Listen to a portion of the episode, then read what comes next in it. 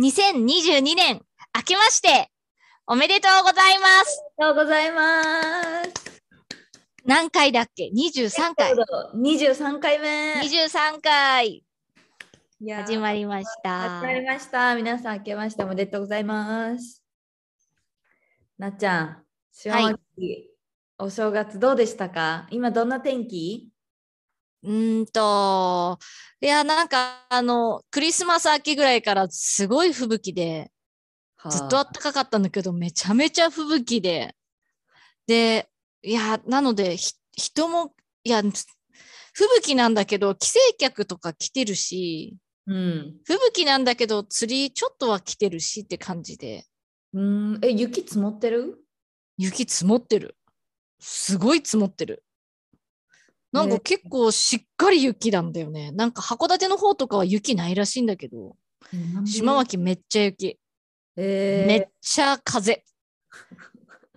ー、めっちゃすご風い。って雪のね、え、何度ぐらいなの今、そっちは。いや、今日はね、なんかめっあったかくて0度。なんかなんだけど、ど、ちょっと前、マイナス13とか、昨日マイナス10度とか、あー凍結明だ。日からもまた寒いって、うーん。しばらく量ないんじゃないかっていう漁師さんの嘆きでした。はあ、なるほどね。うーん。いやーなっちゃん、お正月だから、ちょっと去年、去年さ、その振り返りたいなと思って、ちょうどそうですね。始めてから約1年経ちました。 1年経ちました。1周年ですね。 10年です、1周年。いや、うそんういえば、去年のこのあたりって、うちらその断水、 断水が。そうですよね。まさかの初めて2日目にして断水からのみたいなね。 5日間、5日間、4 4.5とかそれぐらいだよねう。ーん。断水がお正月にかけてあった週末。あったよね。30日の去年、今年の何をが売れるかなっていうデータを見て、いろいろ発注したんだけど、全然つかめなかったんだよね。めっちゃ数字違って。そうやっ去ぱ年さ、去年の断水だからね。みんな断水だったら料理作れない。すごいお水がさもうなくなそっうてたそうのそう。でだああんまりあの洗い物とかもできないから油物とかも作らないとかさうーん今年はだ全から部やったねやった今年ね、しかも帰省客が、コロナだけど、帰省客が結構いて、いやー、去年、去年のがあまりにも少ないから、その雰囲気で発注しちゃったら、ちょっと俺もないの、これもないの、みたいな。いやだチーンっていう。ね全然違うよねそう。で、正月は人誰もいない感じで思ってたの。なんか、いや、正月っていうのは結構釣りの人だけで、今年は釣りこんだけ縛れてたら、あの、しけてたら来ないべとか思ってたら、うんいやいやいやいや、帰省客が結構いると思って、たくさんいたんだチーンってなってるこのね、 正月でございます。なるほどねねいやなっちゃん22エピソード公開したけど、うん約1000回聞かれいてやますー、回数嬉しいね。ちょうど1周年で1000回聞いてもらえるっていう素敵なこう数だよね。皆さん聞いてくださってありがとうございますありがとうございます。いや、ちょっと実は本当にほぼほぼみんなに私しゃ、知り合いに喋ってなくて、うん SNS とかにも上げてないしねああげてないから、ちょっとそろそろあの、私がやってる、なおみでなっちゃんの活動の方ああああで、あの、ぜひぜひ公開ししていこうかな。いや、普通の私のプライベートでも公開していこうかな。ぜひ行きましょう。行きましょう。そうね、断水ね。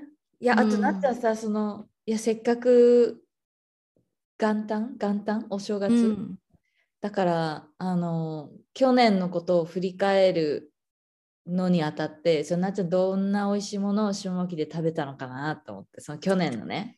去年ね、私もう、もう去年一番の思い出の食べ物、これ今喋りたい。はい、お願いします。あの、ここ最近も結構あんこって、あんこわかるかなあの、超さ、なんかドボっとした顔で、顎、なんか口がでっかいやつねひく口がでかいようなベロっとしてるやつね。あの、あんこっていうのは全て食べれるっていう。で、吊るしてさばくっていうのが結構、うん、あの、あるんだけど、あの、去年、友達のしゅんちゃんところので、あんこをさばいてって、食べる、食べようっつってさばいて、で、鍋にして食べた時で、何が美味しいって、鍋は美味しかったの、濃厚で。肝とかも入れて全部。最後、そのね、肝をちょっとだけ鍋に浸して、ご飯の上に乗っかけ、乗っけて、うん、えー、締めだけどね。で、それに、あの、島牧村名産の、どんじゃ海苔。あの、手作り海苔というかね、海苔、海苔香りのさ、海苔を干したやつをさ、バリバリバリっとしてさ、そのご飯の中に、ご飯の上にこうかけて、醤油ちょろっとして食べたのがね、もう、えー去年ね、悶絶するほど美味しかったの。えめっちゃ美味しそうそれそれ、本当に美味しかったの。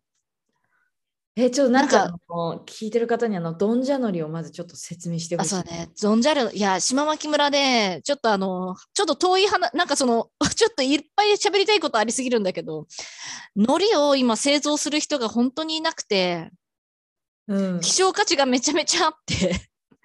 なので、今、1枚4500円です。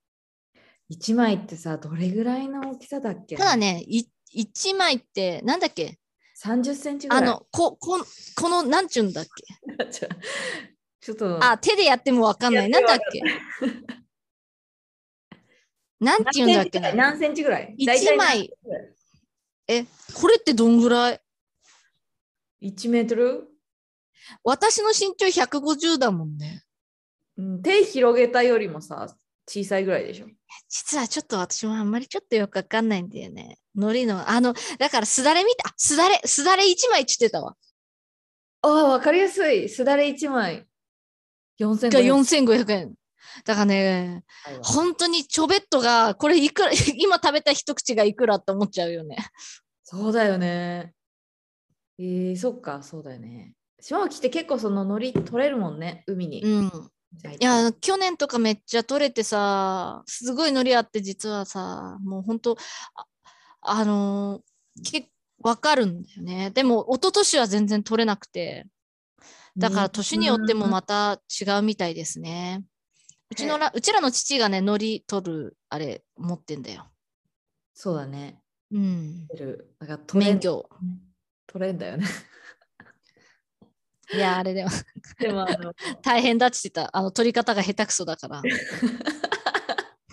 石とかも超大変。そうそうそう取らそうない。といけないしじゃあじゃあ、それを切ればいいんだろうと思うんだよ。どういうこ本と当は。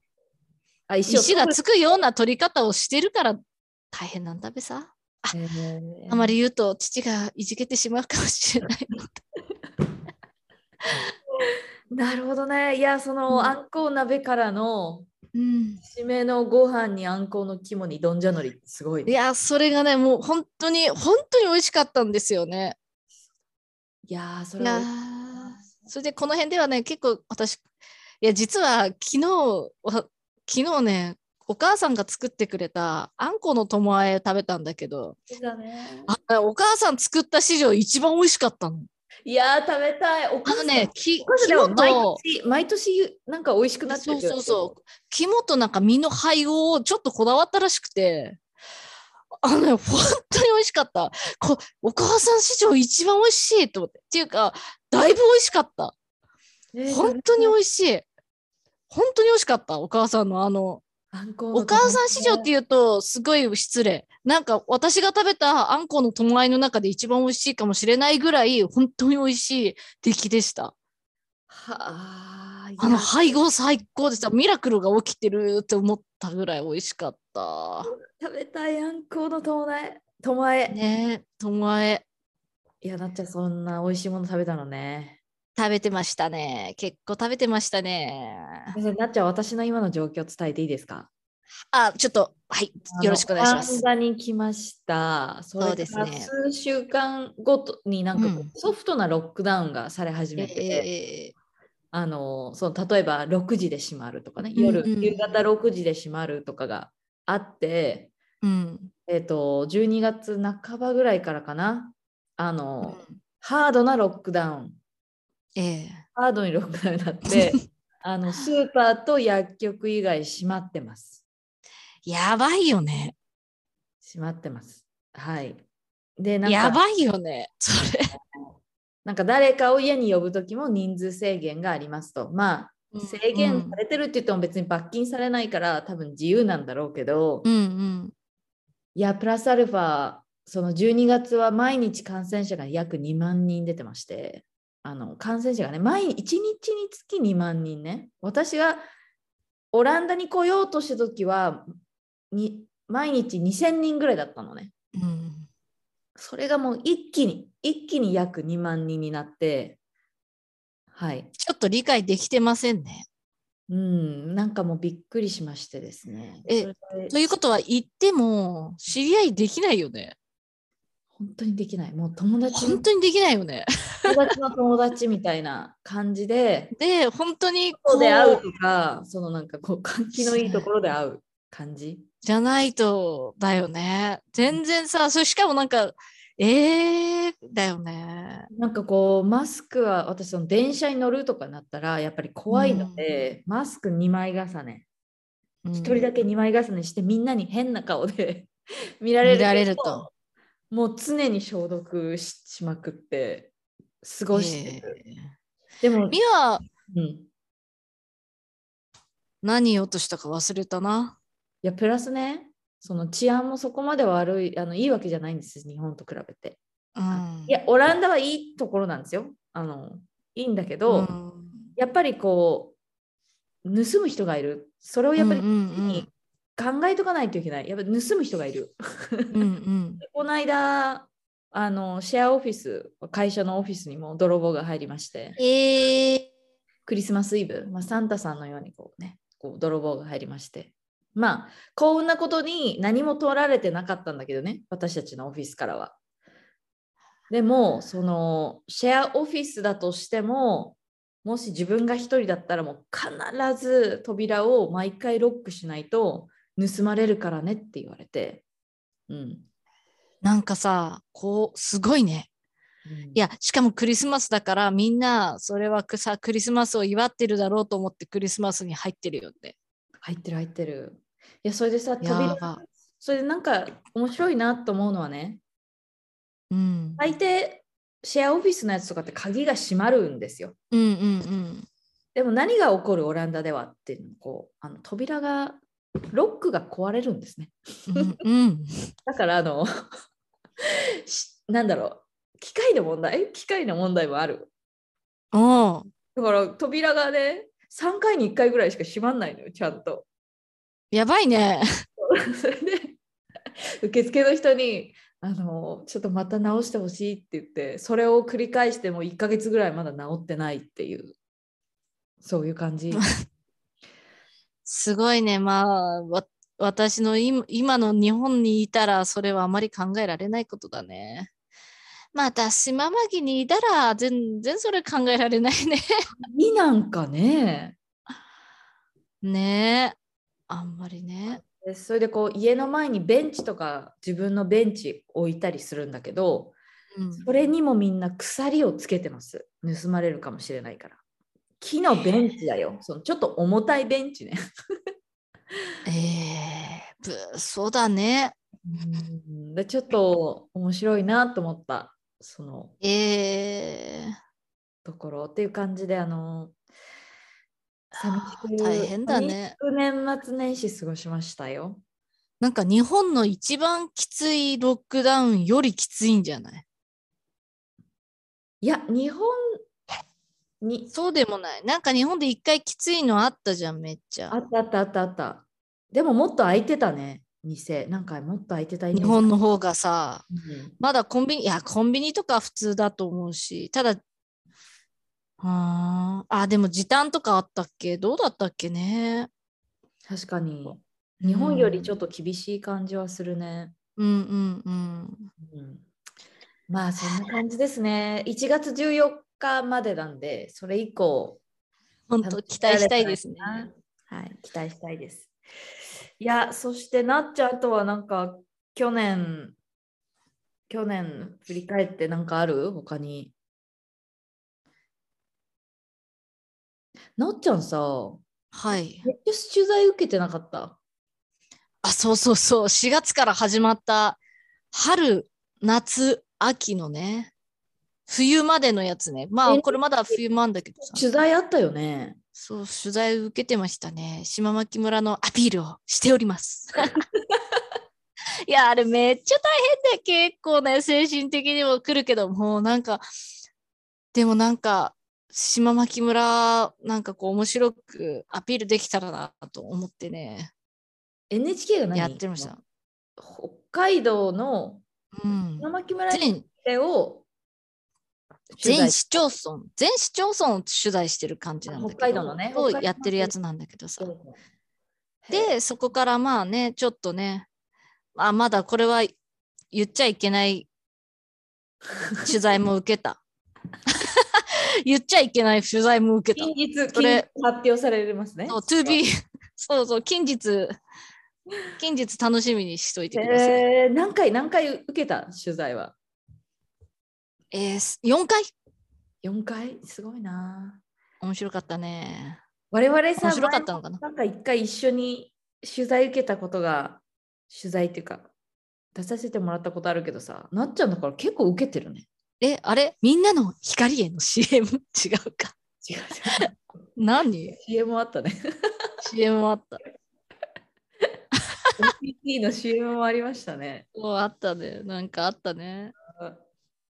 そっかえー、じゃあなっちゃん今年は今年の抱負聞かせてくださいいや、今年ね、ちょっとまあ音楽活動、いや、きょあ、そう、私去年結構音楽活動、いろいろちょっとだけやれってね、タップダンサーと、あの、クラリネット、いや、あれもね、本当に痺れる。なっちゃんしびれるもう少しあのもう少しなっちゃん概要を概要をお願いします概要。なんかいきなりあのタップダンサーとねあ、そう、その、クラリネットのあの、クラ、で活動されている、あの、クラリ、黒岩真美さんっていう、 うんクラリネット奏者のマミさんがに誘われて誘っていただいて、でニューヨークでやってたタップダンサーのうんユキさんっていう人と掛け合わせてもらって、うんピアノとクラリネットとピあのタップダンスっていう3組によってこうちょっといしライブというかコンサートというかしたんだけど、へえ。面白かった。あと、去年は、あの、ある、うんら、あの、塾の、うん。塾歌を作ったの。待って、塾。塾ってあの。塾、塾っ学校て、のあの、勉強勉強する塾。それが、まあ、幼稚園から高3までとかが通ってる。で、ただの塾じゃなくて、生きる力をつけていくよう な、なんかね、たくましい塾なんだけど、歌詞を作ったのが私の高校の時の恩師の江口先生、江口淳先生が歌詞を書いて、えーでそれになっちゃんは曲を作ったの。曲を作っメたロの。メロディー。そう。メロディー。でこうう。塾かまで作ってんの。 10歌を作って であの堀田雅子ちゃんっていう歌の、うん。か歌手の方にこう雅子ちゃんに歌ってもらってみたいなへえ。 10歌をやったりとかねあれね結構ちょっと素敵だな。で今度はそのいつか島牧村の曲も作まれ作りましょう先生とか言いながら今いたりで去年実は CD 収録もしていましてああ、し、新しい。実は CD 新しい CD を収録したのそれも急に「いや絶対晴れの日撮りたい」って言ってうん。であのエンジニアさんに連絡して晴れの日に来てもらって やったんだけどすごいからそれも近日。近日公開そうなんか。ねあのーあとはパッケージだねパッケージさえ決まれば もう全然ねなんかタイトルとか全然決まらなくてそれで止まってるっていうタイトルね、タイトル。あ、今こう聞いてる人たちにタイトルを募集、なんか。あの。だけどヒントを聞いてないじゃん曲ああ、そっか。えでもなんかこういうイメージで、こういう単語、いい感じの単語なんか気持ちが上がるっていうなんかねこう本当に上げるために作ったアルバムだと思う。なんかコロナとかいろんなことがああるじゃない。なんか自然の見た時に、はーって力抜けるような、なんか、そんな感じなんかあの日本語がいいのそれとも英語がいいのそれともこいや、もう全然思いつかなくてね。うなんもうちょっと、模索して何て言っていいかわかんない。でも一番テーマの曲うん、は循環みたいな曲。いや、循ちょっとやっぱり自然の中でのインスピレーションで作ってる曲が多くて、あー一番の曲はそのリンゴの木木みたいなリンゴっていうか、大地があって水があって風が吹いていろんな要素があって実が美味しくなるみたいななんかそのリンゴをねそうなんでいやリンゴじゃなくていいんだけど実なんだけどなんかこっう っていうのがその曲のなるほどそういう意味の 一番の推し曲っていう惜しい一番の推し曲推し曲面白い。えーいやなっちゃんめっちゃいろいろしてるな。えあと私なっちゃんのあれすごい覚えてんだけどあのえっと誰あの人とやったじゃん。あうそう私一番感動した去年一番感動したのがチチェリストのロビンさんとそうそれそれ一緒に弾いたやつですね。それもえロビンさんがあロビンさんの話言って言っていいのかな、いいいいい全然いいと思う。うん、ちょっと言っててロビンさんのこと。あのあるアーティストの方のライブで北海道に来てて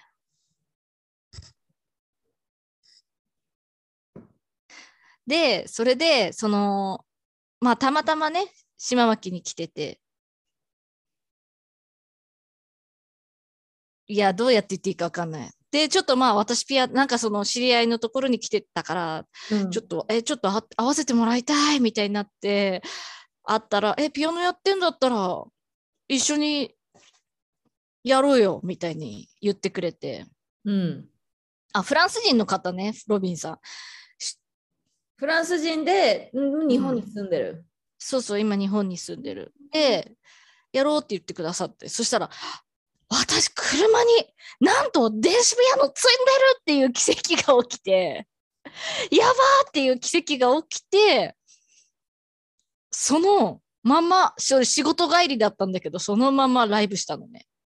はああライブっていうか、イ出ましンスタライブみたいな、ちょっと半す、ちょっとそんな感じで。で、何が嬉しかったって、私の曲を、その場で即興で合わせてくれたの。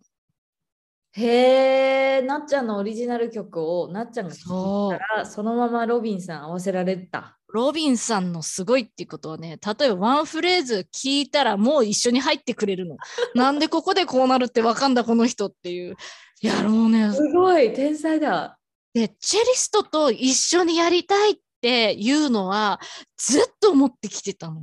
えー、ずっと自分の曲をチェロの人と合わせてみたいっていうのはずっとあって。いやーなんかそのあのすごい好きだったんだよね私ロビンさんとなっいちゃやんの。もうね、本当はこれを聞いてもらいたいと思っていろいろ持ってんだけど、もうね、編集しようと思えば思うとグッときちゃってね。そうよね。いでや、自分このれ絵の後悔もあるんだけど、うってなったり、あーここちょっと、あーとかなったりするんだけど。で、次の日も、なんとこういうねのな、ちょロビンさん、画廊の滝で弾こうとかつって、え、いいねとかつって言ってくれて、画廊の滝の、ガラの滝っていうのはあの島巻あ、島巻村の、あの、橋は、小流の滝っていうの、橋っていうの、小流の橋か、を渡って、ピアノも担いでみんな手伝ってくれて、いや、その時にね、すごい感じたんだよね。音の共鳴っていうか、なんか、ちょっと、チェロを触らせて弾かせてもらったの。そしたらミア、チェロ弾いてたら、振動なの、音が。うーんなってる間ブワーってこうチェロってさ楽器を抱きしめながら弾くじゃんはいはいはいはい大きいだからもう直に音の波動っていうか、おなんていうのかな、波動って言ったら変だけど、音の音波っていうのかな、音の響きを体で感じるんだよね。で、なんか、ちロビンさんがちょっとそこういう音のね、こう、振動っていうのを感じて、それを響き合う、なんかその振動っていうテーマをロビンさんがなんか言ってて、うんしたらね、いや、振動ってこう、ブーンってなる音とかがあるってことは、この葉っぱとか木とかも本当にそうやってお互いに振動してんなって思った中で弾いた曲って倍感動して、痛い。うんめっちゃ感動したの。はあ、うでんそれも、ま、めちゃめちゃ綺麗な景色なグリーン緑に包まれてね。緑にか囲まれていや本当に素敵だったこれどこに公開しようかなこの一部だけでもちょっと YouTube とかに公開しようかなインスタうん、ちょっと。ナオミちょでなっちゃんのインスタをチェックしてねっていう感じで ちょっとそれ入れようかなと思ってますナオミでなっちゃんって調べたら出てくるよね、インスタ。うんいや本当にね素敵だったあれが本当にまあまだあの時々聞いてグッときてる 自分でグッときてるいや、いいね。だからあれかな、今年のなっちゃんはそのアルバムとか。そうだねあと曲も歌も作ったもう一つ歌も作った。うんあ歌作ってた。歌作ったでしょなっちゃんすごいしてんな、一年堀で。田雅子ちゃんと曲を作りましたねあれも素敵な曲だ私の中で推し曲推し曲で。す。 ちょっといろいろやってますね。いや、なっちゃんなん結構か、やってるよ、一年で。すごいよ。そうだね。頑張ってたね、なんか。 すごいと思う。それプラスだって田植えもしとかさ。なんかそうです。田植えやってますから、田植えはやってます。 ラジオも始めたしね。 私夏は海、海もあるし。海もあるし大変だ、本当に。なっちゃんすごいと思う、本当に。仕事しながら、子育てしながら、 どうし、どうやってやったのっていう感じ。すごいな。曲をね、作ることにあは、一分も頭を使ってないんだわ。あ、もうナチュラルに。あの、録音ボタンを押せばいいだけなのさ。すごいね。だから10分ピアノを弾く時間があったら曲ができるっていう感じだからああのそそこすごい。削る場所すごいな。なるほどいやね。でも ねやっぱ曲歌を作るってなるとやっぱちょっと考えたあーこう歌詞も歌詞歌詞はねあの考えてもらってますああ、なるほど。雅子にそっか。いや、じゃあ今年はそういうのが聞ける。そうだね今年はその去年いろいろやってきたことをついに発表っていうのをしていきたいのとまだまだ音楽はやっていきたいですね。楽しい。なんかいっぱい出てくるからね、これ出した方がいいよね。ちょっとあの、あーい童謡も実は作ってるけど出せてないのがある。そうだ、童謡。なっちゃんの童謡ね。そなっちゃんの童謡もいいんだよね。う、そうなのさパ。ラパラパラダイス。アスパラパラダイスもいっぱいありま本す当からねはこう、ちょっと近所の牛の、牛屋さんの友達の牛屋さんの子供が、うん。牛のその牛乳から作ったチーズでスカモルツァっていうのなんだけどスカモルツァをめちゃめちゃバクバク食べんのうん。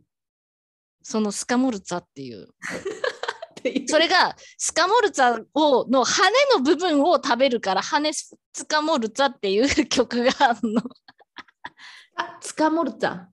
スカモルツァつかもるツァ。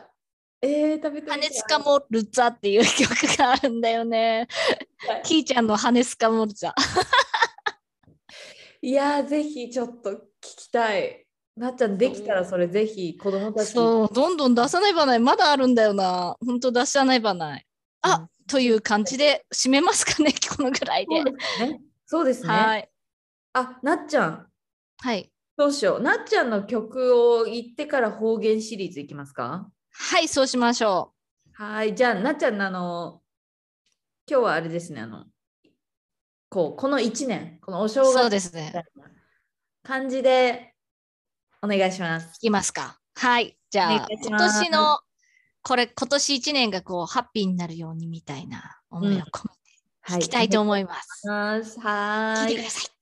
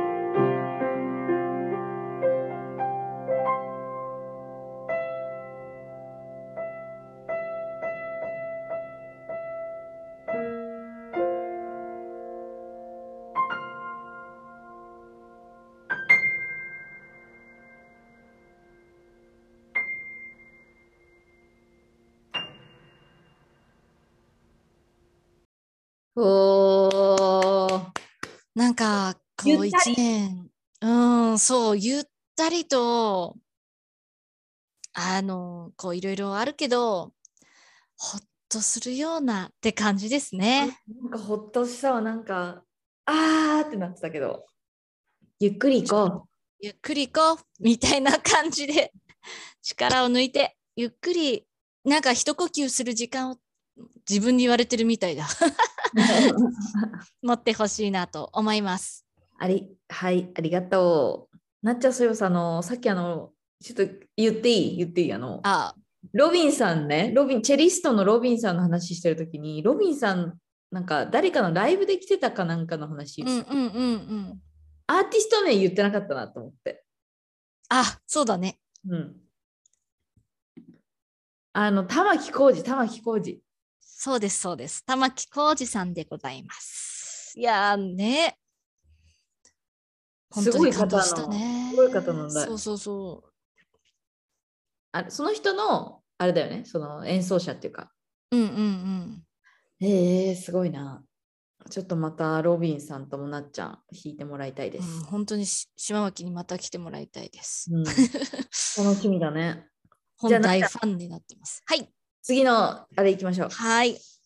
方言シリーズイエーイ島脇の方言。いや、実は皆さん、あの島脇村方言って調べたら、私たちのポッドキャスト が検索されるようになってるんです。そう、さっき、あれ、方言、島脇村ってなんだっけなとかって、ちょっと調べようと思ったら、うちらの方言、あの、ポッドキャストが出てきましたね。出てきましたいや、なっちゃん、今日の方言は。 いやー、うちのね、末っ子がね、あの、自分のお姉ちゃんの子に、こんなことを言ってたの、それがもう大爆笑で面白かったので、ちょっとやりたいと思います。末っ子、末っ子、あれだよね、その、あ何歳、何歳だっけ今、5歳です。 5歳。うん、5歳で。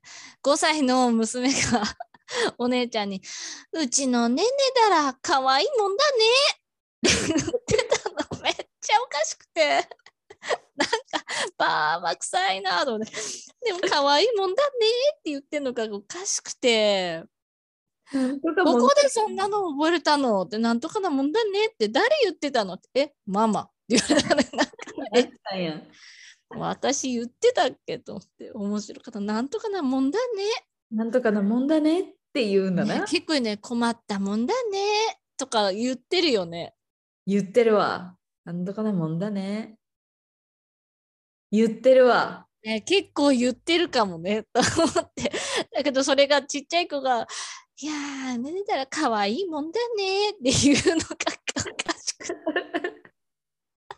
大爆笑だったのに皆さんもぜひねうちの可愛いもんね寝たらっていうのもね、うちのなんとかならって。 ちょうちのね寝たら可愛いもんだねっていう感じで皆さんぜひ使ってみてください。くださ い。はい。じゃあ皆さんにとってもいいそうで一す年になりますように。なりますように。またねまたねー